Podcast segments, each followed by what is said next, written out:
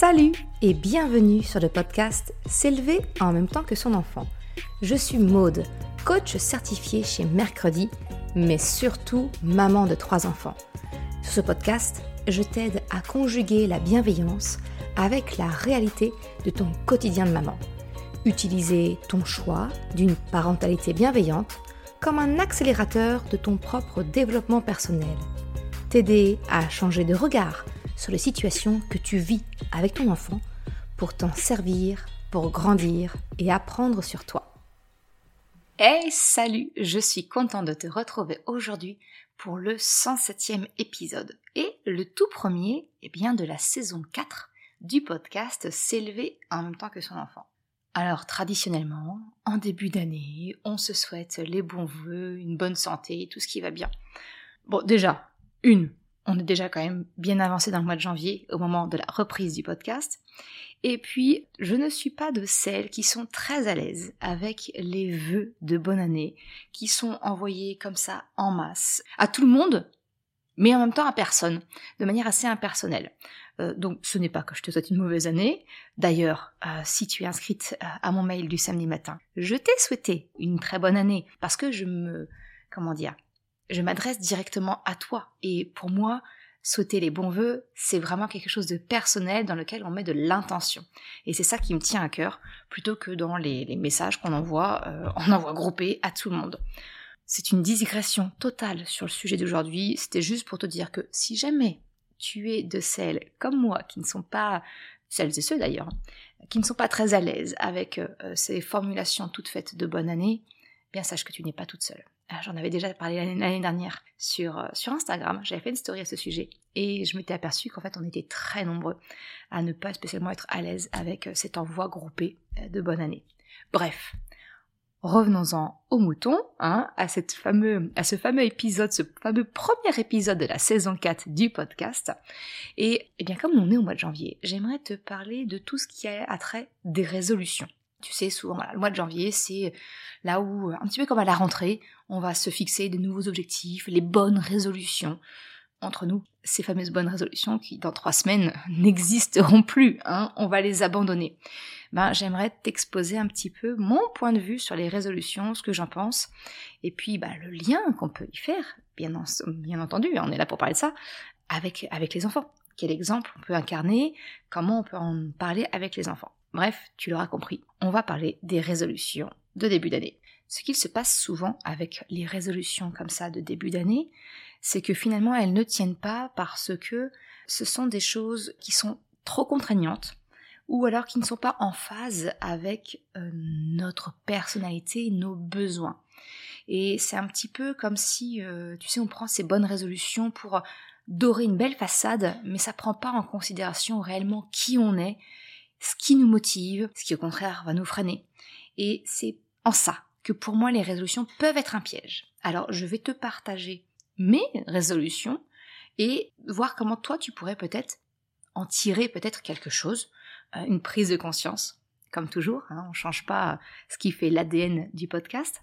Mon truc à moi, c'est t'accompagner à avoir des prises de conscience. Ça te parle très bien, ça te parle pas, eh ben je te dis qu'on peut-être rendez-vous la semaine prochaine pour un autre épisode. Peut-être que tu accrocheras mieux à cette, à cette autre prise de conscience que je te proposerai. Bref. En gros, les résolutions de début d'année, souvent c'est quoi? Allez, ça va être perdre du poids, faire plus de sport, prendre soin de son sommeil, se coucher plus tôt, peu importe, j'ai envie de te dire.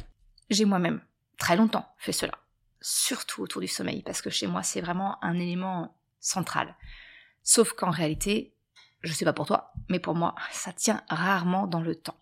Et ce que j'aimerais te poser comme question, c'est est-ce que tu t'es déjà demandé pourquoi est-ce que tu abandonnes, malheureusement, au bout de quelques semaines, quelques mois, ces fameuses bonnes résolutions qui, sont très louables? Enfin, ce ne sont que des choses positives, bonnes pour la santé ou peu importe, tu vois.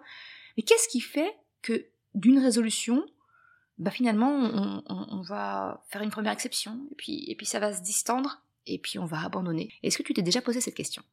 En ce qui me concerne, le constat que j'en ai fait, à essayer de comprendre, dire, mais pourquoi? Pourquoi j'arrive pas à me coucher plus tôt? Pourquoi est-ce que j'arrive pas à faire plus de sport? Pourquoi? Alors perdre du poids, euh, je me moque un petit peu, euh, comment dire, de l'aspect physique des choses. J'ai la chance, j'en ai consciente, d'avoir un très bon métabolisme. j'ai envie de dire merci de mon côté maternel. Bref, je me suis toujours posé cette question. Et en fait, la conclusion à laquelle j'en suis arrivée, c'est qu'une résolution ne tient pas dans le temps à partir du moment où elle n'est pas en lien avec un besoin profond que l'on peut avoir, ou bien qu'elle ne fait pas appel finalement à, à notre moteur de motivation profond. Ni plus ni moins. Je vais te prendre une, des résolutions que j'avais essayé une fois, peut-être que ça te parlera toi aussi, le fameux Miracle Morning que tout le monde nous vend comme bah, miraculeux, parce que ça permet de faire des choses, ça permet de prendre du temps pour soi dans notre vie de maman. Euh, voilà, on est soit au travail, soit dans la gestion de la maison, soit avec les enfants, on a très peu de moments pour soi. Et donc le principe du Miracle Morning, en gros, c'est de se réveiller plus tôt pour avoir ce fameux moment à soi. Bon, moi, raté, hein, j'ai créé un coq. Alors moi, à 5h30, il entend du bruit, il se lève. Euh, puis me réveiller avant 5h30, voilà. Bref, chez moi, le Miracle Morning, on était plus proche du désastre annoncé que du miracle. Hein, soyons, soyons clairs. Et ça, en fait, la raison, elle est toute simple. Je ne suis pas quelqu'un du matin. Ça, c'est quelque chose que je t'ai déjà parlé dans l'épisode 57 du podcast sur les chronotypes, pour t'aider à comprendre quels sont les différents chronotypes et identifier quel est le tien. Un chronotype, c'est quoi? Eh bien, finalement, ça revient à découvrir ce qu'est ton rythme biologique. Est-ce que tu es naturellement plutôt quelqu'un qui va être du matin, ou alors, à contrario, peut-être quelqu'un qui va plutôt être du soir, ou bah, ni l'un ni l'autre, en fait. Euh, tu ne te lèves jamais très très tard, mais tu ne te couches pas pour autant euh, très tard. Enfin voilà, il y a différents chronotypes. Je vais pas refaire l'épisode dessus parce que c'est pas le sujet. Mais ce que je veux te faire comprendre, c'est que finalement, en ayant la résolution, en ce qui me concerne, de vouloir faire le Miracle Morning, j'allais directement à l'encontre de ma nature profonde, de mon rythme biologique naturel celui qui est en quelque part inscrit en moi en mode automatique. Quand je n'ai aucune contrainte, bah, je suis plutôt du genre à me réveiller vers 9h, 9h30, 10h par moment. Hein. Bon, franchement incompatible avec une vie de maman. Donc déjà mon sommeil a été pas mal rogné, on va dire, tu vois. Euh, donc voilà, c'est pour moi une résolution. Le but, c'est qu'elle n'aille pas à l'encontre de ce qui était naturel. Voilà. Sinon, effectivement, bah, c'est désastre annoncé. C'est sûr qu'on la tient pas dans le temps. Un autre exemple que je pourrais te prendre, peut-être, c'est le sport. Alors, encore une fois, je vais prendre mon cas. Faire plus de sport, bah, c'est oui, c'est bon pour la santé, c'est voilà, c'est plein pour de bonnes choses. Euh, je ne suis pas de celle qui ressent encore je ne désespère pas. Un jour, ça va peut-être, je peut-être avoir un déclic. Mais je ne suis pas de celles qui ressentent l'effet des endorphines, qui ressentent, qui prennent du plaisir à faire du sport et qui, qui fait que le sport devient quelque chose d'accro. Alors euh, non, pas du tout. Euh, moi, le sport me vide de mon énergie. Donc tu comprends bien, avec une personnalité qui est déjà fatiguée de base, bah je vais pas courir après le sport. Donc forcément, la résolution de faire, de dire, je vais faire plus de sport cette année pour prendre soin de moi. Les motivations sont très très bonnes mais je n'ai pas de plaisir. Et, et, finalement, ça vient, encore une fois, vider mon énergie, donc ça vient à l'encontre de mon besoin naturel que j'ai besoin en premier. Bah, tu comprends que c'est, encore une fois, c'est annoncé d'avance, ça ne marche pas. Donc jusqu'ici, je te parle de moi, des différentes résolutions euh, passées que j'ai pu avoir, l'analyse que j'en fais aujourd'hui. Mais ce que je voudrais, c'est pas de parler de moi, c'est t'accompagner toi dans tes prises de conscience par rapport à ce début d'année et des potentielles résolutions que tu as peut-être déjà prises ou que tu envisages. Eh bien, j'ai envie de, de t'encourager à te poser la question. Dans la résolution qui t'attire, que tu as mise en place ou que tu aimerais suivre, pourquoi? Pourquoi est-ce que tu as choisi cette résolution-là? Est-ce que la résolution finalement que tu as choisie vient activer ton moteur de motivation interne ce que j'appelle un moteur de motivation interne, c'est quelque chose qui va te mettre en énergie, qui va te donner du plaisir, de la joie. Donc tu comprends. Quand on active ce moteur-là en nous, ça devient fluide, ça devient naturel. On va pas se, c'est pas, c'est pas quelque chose de contraignant. Donc forcément, ça va être beaucoup plus facile à suivre. Et ce qu'il faut savoir, c'est que ce moteur-là, il est quand même nettement plus puissant que le simple moteur extérieur, j'ai envie de dire, qui, par exemple, bah, je vais faire du sport pour être en bonne santé. Ah, bonne santé, être en bonne santé, c'est attirant, on a envie. Oui, mais ça procure pas spécialement de joie, ça procure pas spécialement de plaisir. Donc, la puissance du moteur, j'ai envie de te dire, elle n'est pas au rendez-vous. Elle n'est pas au rendez-vous. Donc c'est vraiment te poser la question, quel est le moteur en fait qui est lié à cette résolution? Pour te donner une idée de savoir si ça va durer dans le temps ou non. Et peut-être bah, changer ton fusil d'épaule. Peut-être essayer de te concentrer sur qu'est-ce qui te met en joie, qu'est-ce qui te donne envie, qui te fait plaisir, pour vraiment créer une routine de quelque chose qui va vraiment t'apporter et que tu vas pouvoir durer dans le temps. Je vais vraiment insister dessus, mais le moteur de la motivation interne, c'est vraiment, c'est le plus puissant parce qu'il est lié aux émotions. Et tu sais à quel point les émotions, moi je trouve que c'est central. Les émotions, c'est le sel de la vie. On en vit, même si on n'a pas envie d'en vivre. C'est quelque chose, ça fait partie, c'est partie intégrante de notre quotidien, de notre vie. C'est ce qui vient donner du relief avec ses hauts, mais également ses bas. Et c'est pas grave, parce que même dans les bars, on apprend des choses. Et ça, c'est vraiment, c'est central pour moi. Si on n'apprend pas, si on ne comprend pas les bas du pourquoi, du comment, eh ben, on est amené à répéter les mêmes, les mêmes schémas, les mêmes choses, jusqu'à ce qu'on finisse par retenir la leçon. Je vais pas rentrer là-dedans. Ça, c'est tout le cœur de ma formation sur les émotions. Euh, tu peux la retrouver facilement sur le site merrecredi.com. Mais vraiment, tu le comprends, ce sont les émotions qui nous mettent en mouvement. De toute façon, émotion, c'est ça. Ça veut dire énergie qui met en mouvement.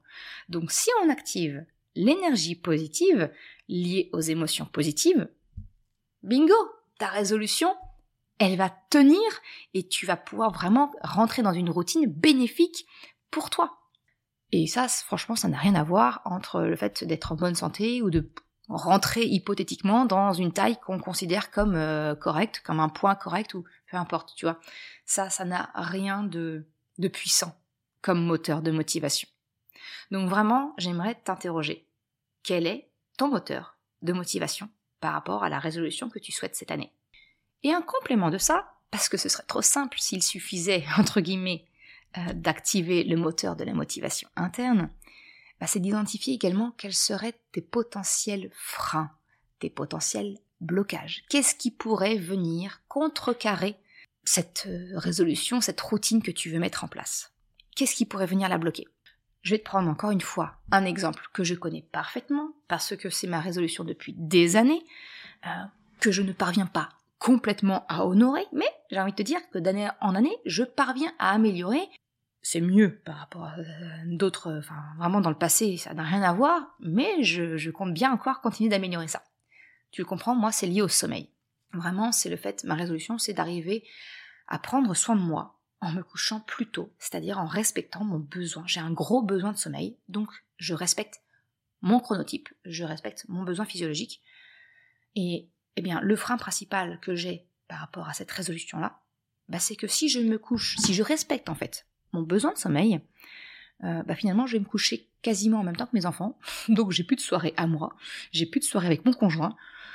Bah, c'est pas, voilà, ça, devient incompatible si tu veux avec euh, avec ma vie sociale aussi, tout simplement, euh, parce que mon conjoint est aussi une partie de ma vie sociale.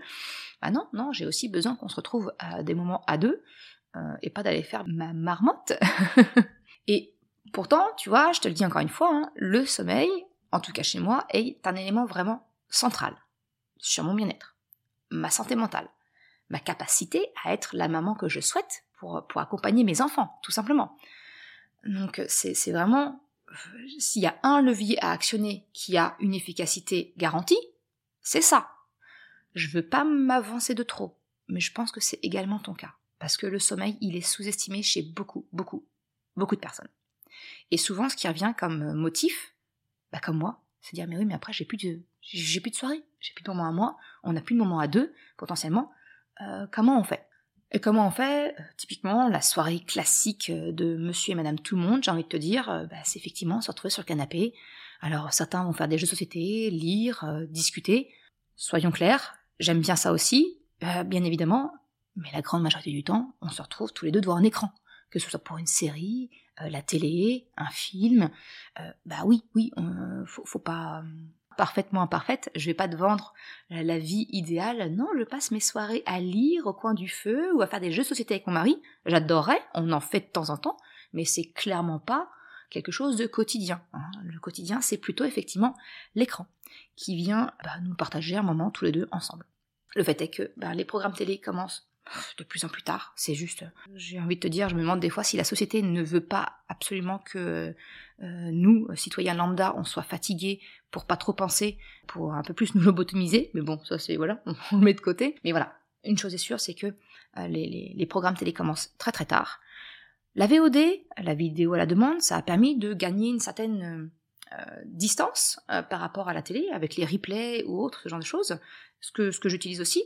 Le problème est, je sais pas toi, mais c'est que nous, on décide toujours du programme de ce qu'on va regarder au moment où on doit commencer à regarder. C'est-à-dire qu'on va passer peut-être une demi-heure à dire bah, est-ce qu'on fait un replay, est-ce qu'on fait une série, est-ce qu'on fait un film, on fait quoi? En gros, on commence en même temps que la télé, ni plus ni moins. Donc bénéfice zéro sur la soirée. Donc c'est retour à la case départ. Alors cette année, euh, je me suis dit qu'on allait un peu perfectionner notre mode de fonctionnement. Bah déjà la première chose, c'est que mon mari, moi, est régulièrement en déplacement. Donc c'est de me dire, mais les soirs où il est pas là, ben, je vais me coucher. Je couche mes enfants, je termine ce que j'ai à faire à la maison et je monte me coucher. Lui, c'est quelque chose que déjà il fait naturellement parce que euh, bah, il est fatigué avec son déplacement, donc il se couche tôt. Donc vraiment, on garde ces soirées-là pour pouvoir se reposer d'une manière individuelle parce que de toute façon, on n'est pas ensemble. La deuxième chose, c'est de me dire, on arrête de décider du programme de la soirée au moment où commence la soirée, ni plus ni moins. On va décider en amont, peut-être au cours de la journée ou, pendant le repas, dire qu'est-ce qu'on fait ce soir? Est-ce que tu veux jouer? Est-ce que tu veux lire? Parce que mon mari, effectivement, aime les jeux vidéo. Voilà, est-ce que tu veux jouer toi? Est-ce que moi je vais lire? Est-ce qu'on fait un jeu ensemble? Est-ce que tu as vu une série qui t'intéresse? On décide, mais pas à 21h quand on va commencer notre soirée. C'est trop tard en fait. Ça nous permet de commencer plus tôt, justement, et puis de pouvoir, bah, potentiellement, si le film n'est pas trop long, bah, ne pas se coucher trop tard. Et euh, dans la continuité, j'ai envie de dire, la troisième résolution, c'est de se dire quand les films sont trop longs, hein, au-delà d'une heure et demie, et eh ben on coupe en deux. Et puis on continue le replay le lendemain. Ça nous fait deux soirées, nickel. Et comme ça, ça nous permet de pas nous coucher trop tard. Je suis très très accro aux écrans. Euh, je vais avoir du mal à couper le film. C'est vraiment quelque chose euh, que je n'arrive pas à faire naturellement.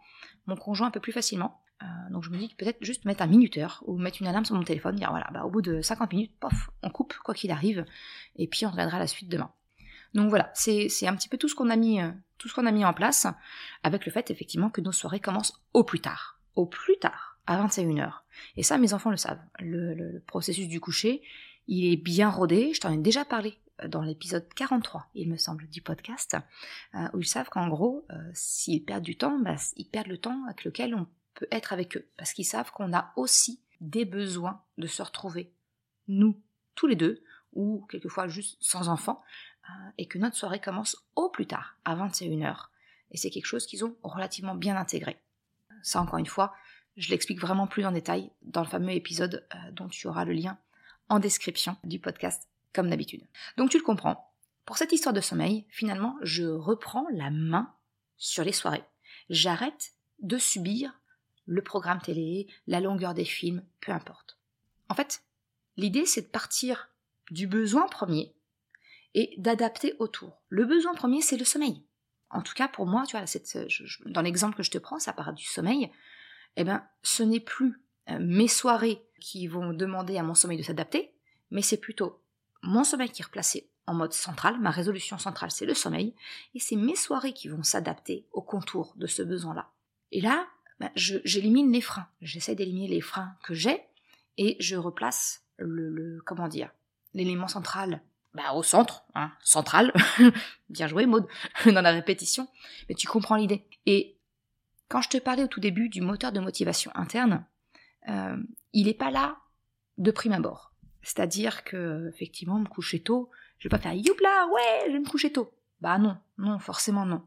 Par contre, le bonheur que tu ressens au réveil le lendemain matin, quand tu te sens en tout cas moins fatigué, pas aussi exténué que d'habitude, punaise, ça c'est un ça c'est un moteur de motivation interne très puissant. Parce que tu ressens une forme de bien-être de dire OK, au-delà de se dire je suis reposé, ce qui est clairement soyons honnêtes, ce qui est difficile à, ressentir de nouveau quand on est parent, hein, mais en tout cas cette sensation de se dire je ne suis pas aussi exténué que je me sens habituellement au réveil, oh punaise, c'est un réel bonheur, c'est un réel plaisir. Et euh, tu vois, je t'en parle comme ça. Je l'ai ressenti dernièrement. Je veux, je veux le cultiver. Je veux le ressentir de nouveau. Je vais avoir du mal à m'en passer. Et ben là, on active le moteur de la motivation interne. Voilà, voilà ce que je voulais te partager. Alors j'ai beaucoup parlé de mes motivations à moi, de, mes comment dire, de mes résolutions, mais c'était pour vraiment prendre des cas concrets, euh, que ça ne soit pas juste de la théorie euh, jolie que je te balance euh, comme ça dans les oreilles, mais vraiment de te partager quelque chose sur lequel tu peux essayer de t'appuyer pour essayer de voir tes résolutions à toi et comment faire en sorte eh bien, que tu puisses les tenir en activant ton moteur de motivation interne et en regardant un petit peu quels pourraient être les freins et comment faire finalement pour adapter les contraintes extérieures à ton besoin premier. Tu le vois, c'est ni plus ni moins, encore une fois, qu'un compromis qu'il faut faire. Mais le compromis, c'est pas en rognant sur ton besoin. Si on place le besoin central, parce que là, c'est la résolution finalement, c'est toi avec toi, d'accord? C'est pas toi avec quelqu'un d'autre, euh, ou en quel cas, ben là, voilà, effectivement, on va vraiment trouver un compromis entre les besoins de chacun. L'avantage de tout ça, et je vais raccrocher un petit peu là avec la parentalité, parce que tu dois te dire, mode, ok, c'est sympa les résolutions, mais euh, c'est quoi le lien avec les enfants? Ben, En fait, c'est d'incarner. C'est d'incarner ce que tu veux, euh, ce que tu souhaites que tes enfants fassent. C'est de l'incarner devant eux. Et là, ben, je montre à mes enfants, je leur transmets quelque part cette habitude de, de ne pas prendre des résolutions pour prendre des résolutions. Moi, mon grand, il a 10 ans, il m'a dit, ma maman, cette année, je vais faire une résolution. Bon, sa résolution, c'était de se laver les dents deux fois par jour et de se laver les oreilles. Bon, on a chacun les résolutions qu'on souhaite. Hein. Mais c'est parce qu'il y a quelque chose sur lequel on le, challenge beaucoup. Et, je lui dis, non, mais ça, c'est pas censé être une résolution. Faut pas prendre quelque chose comme une contrainte. Par contre, tu peux décider d'en faire un jeu. Tu vois? Donc, je leur ai expliqué, moi, quelles étaient mes résolutions, comment les mettre en place. Donc, j'incarne, finalement ce que je demande à mes enfants, et leur transmettre cette habitude de ne pas prendre des, de ne pas prendre des résolutions pour se contraindre à quelque chose, mais plutôt pour s'interroger qu'est-ce qui me convient le mieux, de quoi j'ai besoin pour le mettre en place et pour que ça tienne dans le temps. C'est ça en fait, finalement. Euh, j'ai envie de te dire que c'est presque du coaching. Ça revient un petit peu à ce qu'on peut faire quand on est en accompagnement personnalisé, toi et moi, c'est identifier quels sont les moteurs de motivation, identifier quels sont les freins potentiels et voir qu'est-ce qu'on peut mettre en place en face pour soulever les freins et appuyer sur l'accélérateur du moteur de motivation. C'est ça. Et pour terminer, euh, pour terminer l'épisode d'aujourd'hui, l'autre point que je voulais t'expliquer, c'est tu m'as entendu parler du moteur de la motivation interne. Tu t'es peut-être demandé, mais c'est quoi ce truc euh, Voilà. Si c'est quelque chose qui t'intéresse, eh bien sache que en fait c'est l'élément central d'un des modules de la formation s'élever en même temps que son enfant. En fait, c'est le, c'est le pilier central pour actionner la coopération naturelle de ton enfant. C'est de trouver le moteur de la motivation interne de ton enfant. Et ça, c'est quelque chose que je t'apprends à faire dans la formation. Je t'apprends à identifier également quels sont les moteurs de la motivation externe, pour t'en détacher un petit peu plus et aller plus loin dans les moteurs de la motivation interne. Si c'est quelque chose qui peut t'intéresser, eh bien, tu peux t'inscrire sur mercredi.com slash formation au singulier pour être informé de l'ouverture des inscriptions de la formation. Voilà pour l'épisode, le premier épisode de cette saison 4. J'espère que ça t'aura donné quelques pistes de réflexion. Je te souhaite une excellente semaine et je te dis à la semaine prochaine. Merci à toutes elles et ceux qui soutiennent le podcast en faisant un don pour m'encourager à continuer de créer des épisodes sur le site mercredi.com slash soutien. Une autre façon de m'encourager, si tu trouves mes partages utiles, eh bien c'est d'en parler autour de toi, ou si le cœur t'en dit, de me laisser un commentaire et une note de 5 étoiles sur Apple Podcast ou Spotify. Ça me permet vraiment de faire connaître le podcast et ça m'encourage à progresser un grand merci à celles et ceux qui prennent le temps de le faire ou de m'envoyer un message privé si leur plateforme d'écoute ne le permet pas. Je te souhaite une excellente journée, après-midi, soirée, quel que soit le moment où tu écoutes, et je te dis à la semaine prochaine pour un nouvel épisode. Ciao